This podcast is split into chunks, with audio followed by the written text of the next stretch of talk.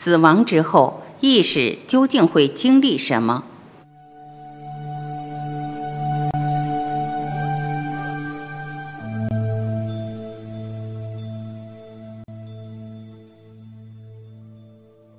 一，方生方死的身体与意识。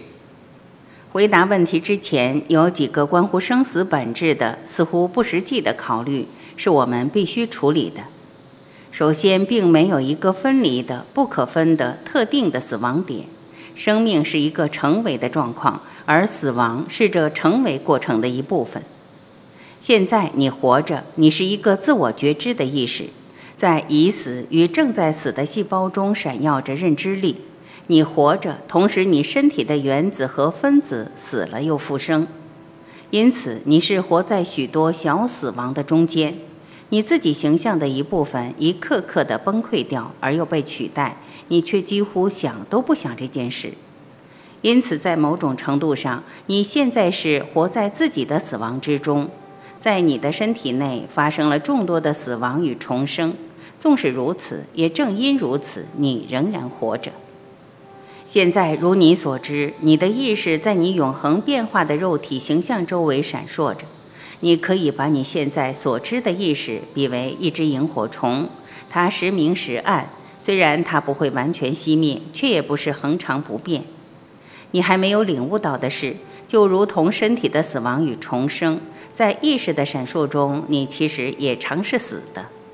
当你的意识活在肉体里时，它其实也不是所有的时间都活在肉体里，并且定位于肉体里的。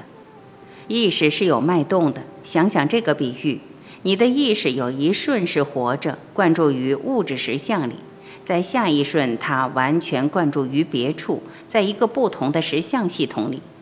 对你的思想方式来说，它不是活的，或是它死了。下一瞬，它又活了，灌注于你的实相，但你却不觉察那介入的不活的瞬间。因此，你的连续感是完全建立在相间隔的意识脉动上。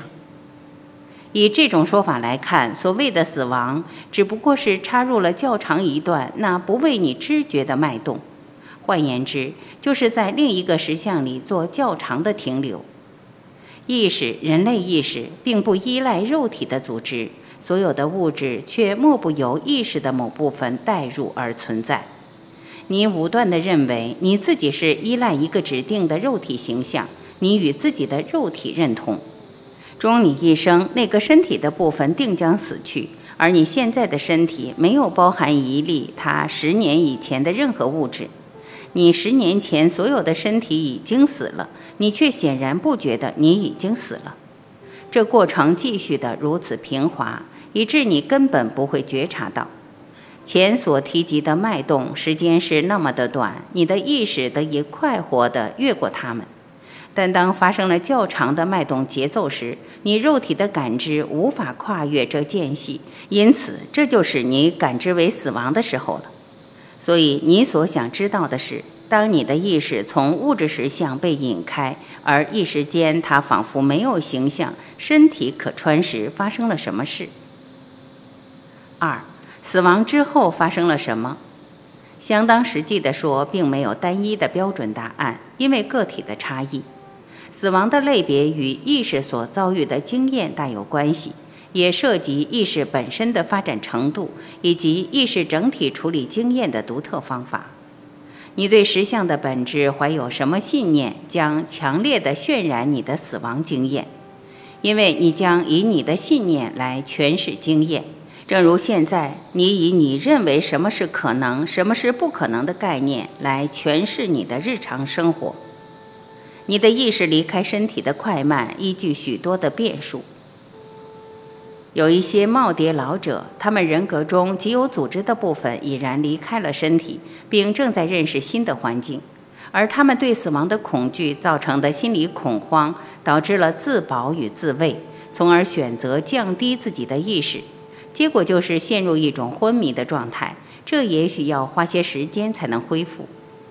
相信地狱之火会使你产生地狱的幻觉，同样的，对天堂的信念。能引发天堂式的情景，你永远按照你的概念和期望形成你自己的实相，这是意识的天性，不论意识发现他自己在何种实相中。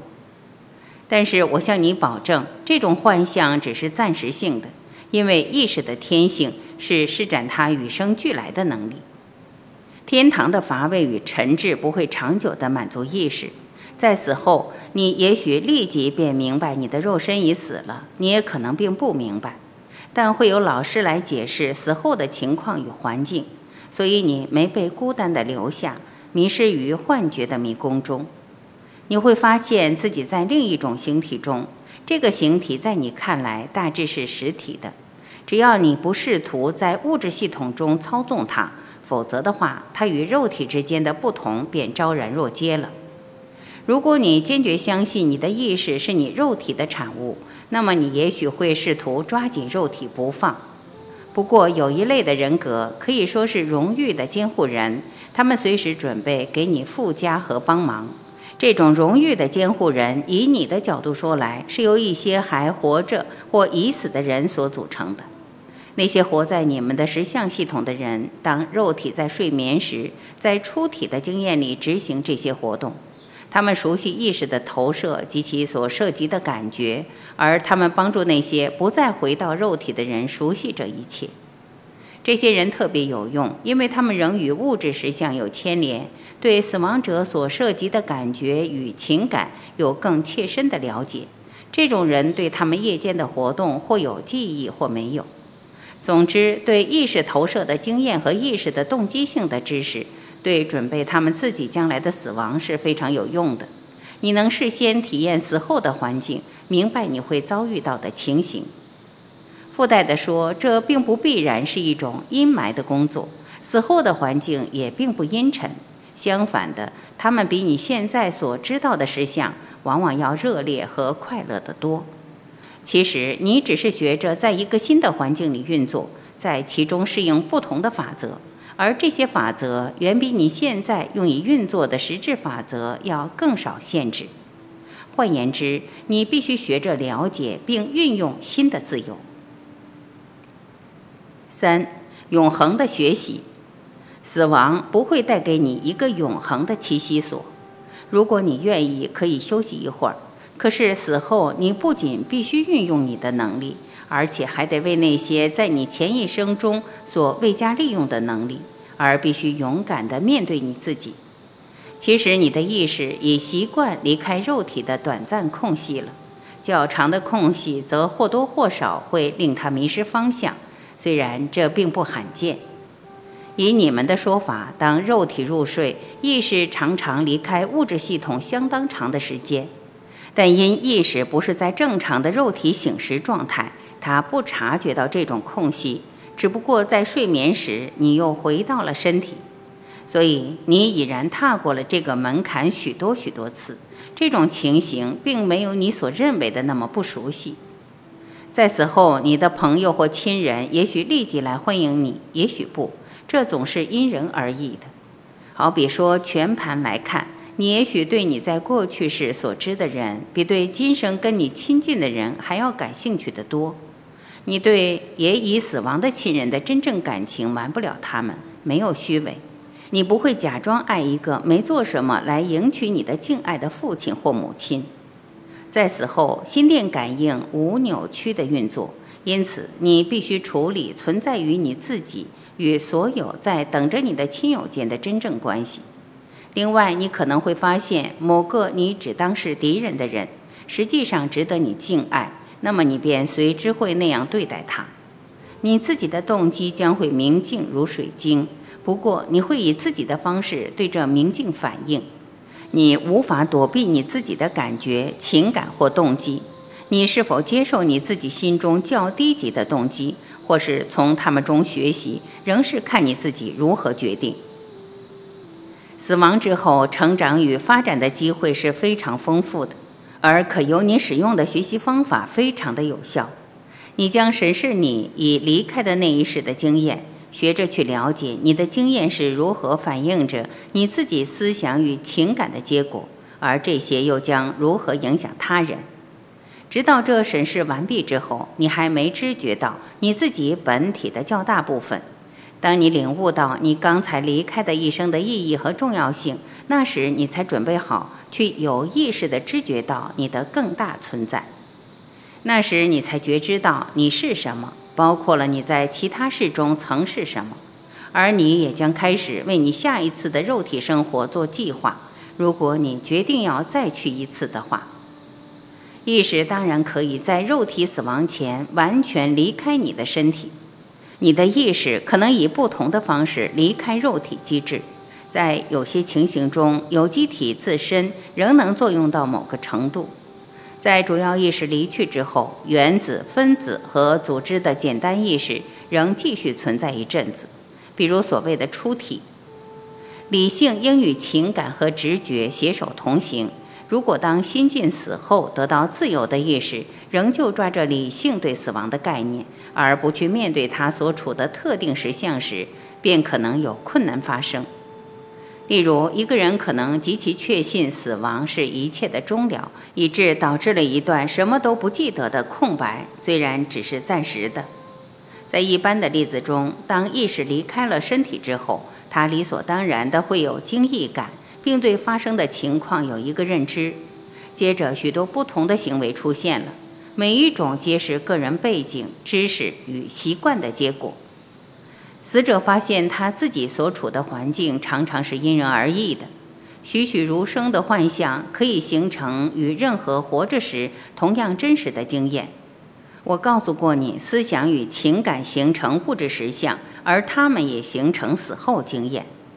某些形象曾被用来象征由一种存在到另一种存在的过渡，这些象征里面有许多是极为宝贵的，就在于他们用人们能懂的说法提供了一个架构。渡过冥河便是其中之一。濒死者期待着有着某种规律的程序，就好比他事先已知道了地图，在死时意识栩栩如生地幻想出那条河。已故的亲友也进入了这一世，对他们来说也是个奥妙的典礼。这条河与你所知的任何一条河一样的真，而向导永远会在河边协助这种旅人渡过。说这样的一条河是幻想是没有意义的。你要明白，象征即实相，路是计划好的，而主要的目的已达成。为了死者没有太多迷失感。基督教曾相信天堂和地狱、炼狱及最后审判日，因而，在此时，对那些如此相信这些象征的人，就演出了另一个典礼，而向导们就扮成那些死者所钟爱的基督教圣人与英雄的模样，然后以这些故事为架构，以他们所能了解的说法，死者被告以真实的情况。现在，那特定的地图一般已不再通用了。因为活着的人不知如何解读它，而当死后生命完全被否认时，问题就不免被放大了。当然，许多死者发现他们仍有意识时乐极了，而其他人则必须从头学某些行为的准则，因为他们不知他们自己的思想或情感的创造潜力。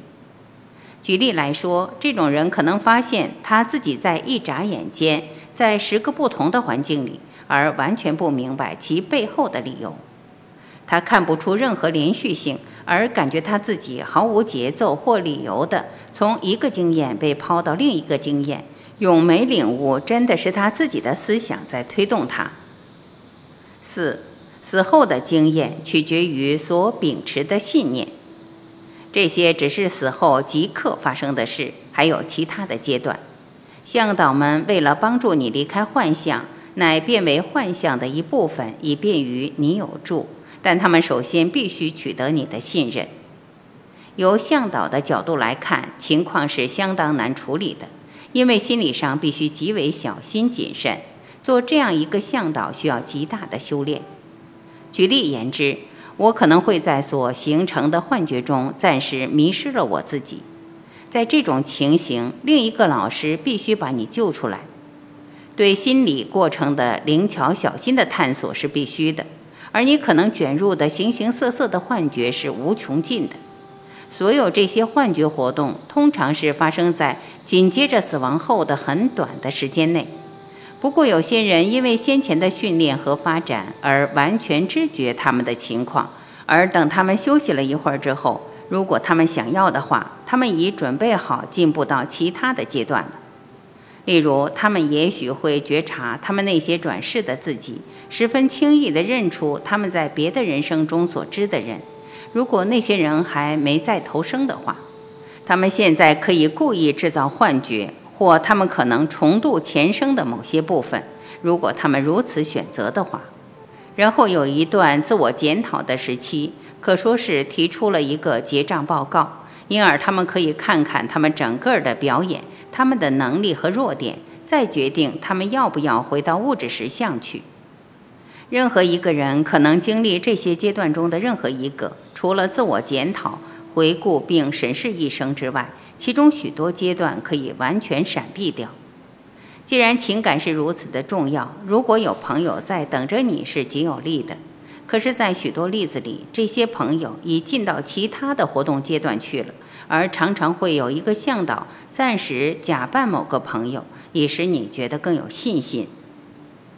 到此为止，从我们所说的一切，你们应该可以很明显的看出，并没有一个死后的实相。而是每一个经验都不相同，只不过一般说来，这些个人的经验会落入某些范围。在死后，你也许全然拒绝相信你真的死了，还继续把你的情感能量集中在你前生所知的那些人身上。好比说，如果你曾执迷于某一个特定的计划，你可能仍旧是想去完成它。虽然永远会有向导来帮助你了解你的情况。但你可能如此全神贯注，而对他们全部留意。对物质实相大量的情感关注，可能阻挡你进一步的发展。当意识离开了身体，走开了有好一段时间，那么联系当然就断了。在出体的情况，联系仍在。那么，一个已死的人很可能完全误解了死亡经验，而试图再进入尸体。这种人将试图再动发动肉体机制。在平调者走了很久之后，仍在尸体边悲哭。他们没领悟到肉体已不能修复，但他们自己却是健康完整的。当此人几乎唯独与他的肉体形象认同时，可能发生这种事。至于那些没有把意识完全与肉体认同的人，就发现远较容易离开他。够奇怪的是，那些生前憎恨肉体的人。反倒发现，在刚死的时候，他们很快被吸引。五，死后我在哪儿？这些死后环境不占空间，因此这些在哪儿发生的问题基本上是无意义的。没有一个地方，没有一个特定的地点，这些环境存在于你所知道的物质世界之中，而不为你们知觉。你们的感知机制不允许你调整到它们频率的范围而已，你只对一级为特定而有限的范围反应。如我以前说过的，其他的实相与你自己的实相共存。在此时，你只是舍弃了你自己的物质形统，对不同的范围对准频率，并且对另一套设定反应而已。你可以在某范围内感知物质实相。不过，的确有分隔它们的能量场。其实，你的感官所告诉你关于物质的本质是完全错误的，而他们告诉你关于空间的观念也是一样的错。相对基本真实来说，在出体体验和死亡后的体验里，时间与空间的真正性质变得更明显了。例如，经过空间不必费时间，空间也不以距离的说法存在，时空都是幻觉。的确有阻碍存在，但都是精神或心灵上的阻碍。